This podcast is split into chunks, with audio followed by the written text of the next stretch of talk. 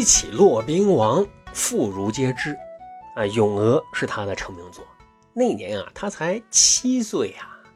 很多不熟悉他的人以为骆宾王葛那之后啊，就江郎才尽，属于昙花一现，淹没在历史的长河当中。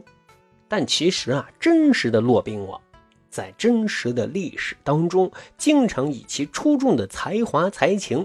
针对自己所见所闻及当下热门事件发表诗文，输出观点，结果因为文采太出众，内容太火爆，频频出圈，引起社会舆论，这让当事人跟当政者头疼不已呀。所以用现在的眼光来看，骆宾王他就是一个爱放大炮的舆情制造高手啊。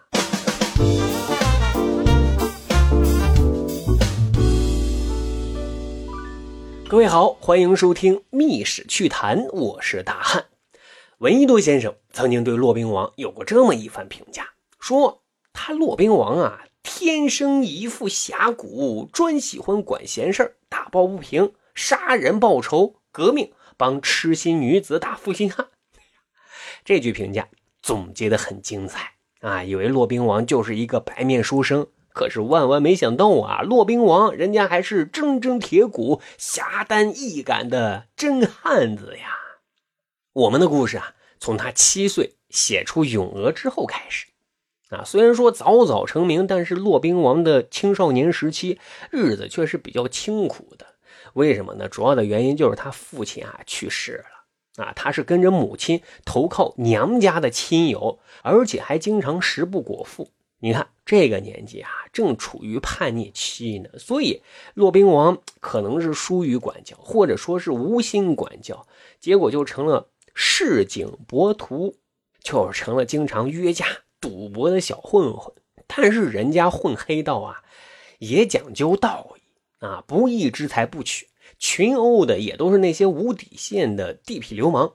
所以说啊，也许正是这一段经历，让骆宾王啊。崇尚侠义的同时，是富有斗争跟冒险的精神的。可是啊，混江湖实在不是什么正经的事儿啊。二十二岁那年，骆宾王决定他要开启自己新的人生通道了。他要干什么呢？他要参加科举啊，要考取功名。可遗憾的是，他落榜了啊。但并不是说他的学识不够，而是。因为他的作品啊，啪啪打主考官的脸啊。那年的主考官是隋朝的一个旧臣，投靠了唐朝之后啊，被录为新的官员。而考试的题目是论一个人的节操。骆宾王的观点是什么呢？说国家要是没了，背信弃义投靠新主，你还不如去死。你看这画风，这观点多犀利！这让主考官还好意思活着吗？不过啊，通过这次考试，他还结识了几个新朋友：王勃、杨炯、卢照邻。啊，他们四个人心心相印，同病相怜，在这次考试当中都落榜了。但是后世的成就也让他们被称为什么“唐初四杰”呀？只是现在啊，他们都挺迷茫的啊，这下一步该怎么办呢？骆宾王后来就打听到啊，说这个唐高宗的叔叔道王李元庆正在广纳贤才，啊，于是他就毛遂自荐，成了道王府的一个幕僚，做了一个京漂。这一混啊，就是五年，啊，在人才济济的道王府，呃，似乎也没有混出啥名堂来。说有一天啊，道王李元庆做人员大盘点，要求自己的幕僚啊给自己提交一份述职报告。这事啊，搁谁都要把自己最光鲜亮丽的一面展现出来，大讲特讲自己的贡献、特点、优势到底是什么。但是骆宾王是怎么做的？他就觉得啊，这道王李元庆太不尊重自己和小伙伴了。我跟你不是一两天了，谁什么秉性、什么情况还不清楚吗？非要用这样的手段来恶心大家，你几个意思？于是。大笔一挥，向道王李元庆开炮了。上以稳国家之大有，下以堵捐界之高洁。此凶人以为耻，况即世之为荣乎？所以令炫其能，四不奉令。云云啊，什么意思呢？大概意思就是说啊，你搞的这套，往大里说那是扰乱国家选拔人才的秩序；往小里说，你这是在调戏我们这些门客呀。你这样的行为，我不以为耻，还要反以为荣嘛？所以对不起，我写不了。各位，您想想，这样怒对老板，结局会好吗？啊，虽然说当时的道王李元庆并没有跟他计较，但是这个聘用期结束之后，他骆宾王就没有得到续签劳动的合同啊。呃，不过呢，后来。他的这篇文章不知怎么就流传了出去，结果火爆全网啊！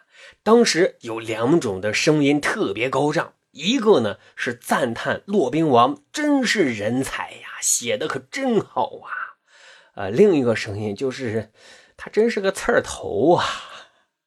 各位，您说就这名声，他还好找下一份工作嘛？谁会请一个大爷回去呢？所以啊，他只能在家闲赋山林，这可是十余载呀。呃，不过后来还真有位大爷请得起他这位大爷，谁呢？就是更大的爷唐高宗啊。唐高宗当年要封禅泰山，骆宾王发挥余热，写了一篇文章，句句春风化雨，让高宗啊喜欢的不得了。啊，认为这是流落民间的奇才呀，于是呢，命运兜兜转转的就破格提拔骆宾王为奉礼郎啊，负责礼制的一个文官。按理说，好不容易得到了一份新工作，现在就该好好消停消停了，老老实实的干好本职工作就得了。但是呢，这是骆宾王的性格吗？啊，说有一天。他在长安城闲逛，突然遇见一个无赖公子哥调戏一少女，围观的人挺多，但没有人去制止。骆宾王看不下去了，正义感爆棚啊，就直接出手把公子哥打的啊屁滚尿流的。但黑色幽默的是什么呢？这个无赖公子哥竟然是自己顶头上司的儿子。哎呀，这上司能答应吗？啊，后来就故意设了一个局，知道骆宾王啊爱打牌，就撺掇他去赌博，然后再派人擒拿。因为按照当时的法律规定啊，官员赌博就是违法，所以骆宾王就这样被自己的上司送进了看守所。哎呀，这下怎么办呢？被人下套了，这也太冤了呀！哎，这个时候啊，朝堂之上发生了一件大事，吐蕃啊侵犯西域。朝廷决定让裴行谦啊出任主帅，前往对战。哎，这个时候啊，骆宾王赶紧给裴行谦写了一封书信，表示自己啊愿意戴罪立功，从军征战。那当前用人之际啊，裴行谦就从中斡旋，专门将骆宾王啊给解救了出来，担任自己的军中书记。哎，这一去就是两年的光景啊。之后呢，是西南边境又有叛乱，骆宾王又来到了蜀地呀，在这个姚州道大总管李义军这里头又谋了一份工作啊，还是做文秘。不过在蜀地啊，骆宾王他有一个好哥们，谁呢？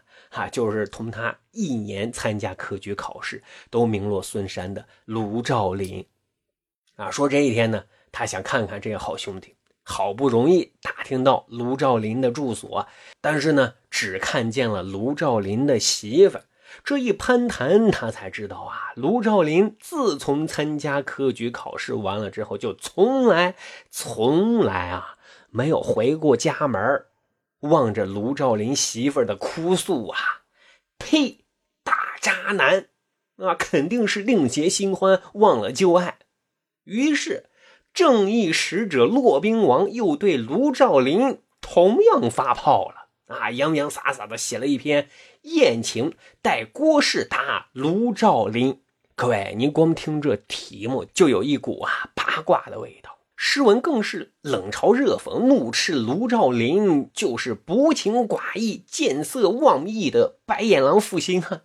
啊，很快这篇桃色文章又爆火。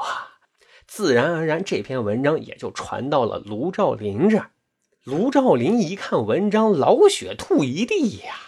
其实这个时候啊，卢照邻已经病重了，奄奄一息了。而之所以他没有回过老家，是因为他一直重病缠身。他只是希望妻子能忘记自己，重新改嫁，重获新生。卢照邻后来怎么样？是在病痛的折磨之下投水而亡的。您看，骆宾王这忙帮的。骆宾王呢，大概在蜀地待了有四年之后，就又回到了京城长安。这回呢，是被任命为代御史。本来以为经历了这么多，归来之后性格上啊，肯定会收敛一些的。可是没多久，骆宾王又开始放大炮了。这一回的对象更是逆天啊！谁呀？武则天。他先是把群臣都痛骂了一顿，说他们吃着李唐王朝的饭，却不为李唐王朝的安危着想，不配做人臣君子啊！接着就开始痛批武则天啊，乱搞男女关系呀，插手朝纲啊，企图以武代理。各位啊，这话可真是敢说啊！后果自然是很严重的，骆宾王直接被打入大牢。这回，连他骆宾王也知道自己肯定是九死一生，或者是要将牢底坐穿的。哎，不过哈，这惊喜啊也来得挺快的。第二年，他就遇见大赦了啊！骆宾王这样的政治犯被释放了，而且还重新分配了官职。于是呢，他就被安排到了浙江的临海县，当了一个县丞。你看啊，经历了这么多，尤其是经历过因言获罪的人，都会长些记性的，不会再瞎折腾了吧？但是啊，如果不瞎折腾，那还是骆宾王嘛。当武则天称帝，于是哈，史上最有名的檄文“讨武曌檄”横空出世，骆宾王再一次公开讨伐武则天。啊，这个咱们之前节目讲过，就不再赘述了。那结果是什么呢？就是骆宾王不知所终啊！有的人说他被杀了，也有说他投江了。哎，就这样，骆宾王走完了他传奇的一生啊。我们常说人生苦短，何不直抒胸臆呀？那是因为羁绊太多了，但骆宾王却做到了。啊，每遇到自己意难平的事，他用他的诗文才情以及满腔的正义热血，看似放大炮制造舆论，但其实他正是用自己的方式去维护跟坚守他认知当中的是非曲折、礼仪廉耻，并为了维护这些，甚至不惜生命啊！好，十里铺人民广播电台。长见识，长谈资，这就是咱今天要讲的密室趣谈。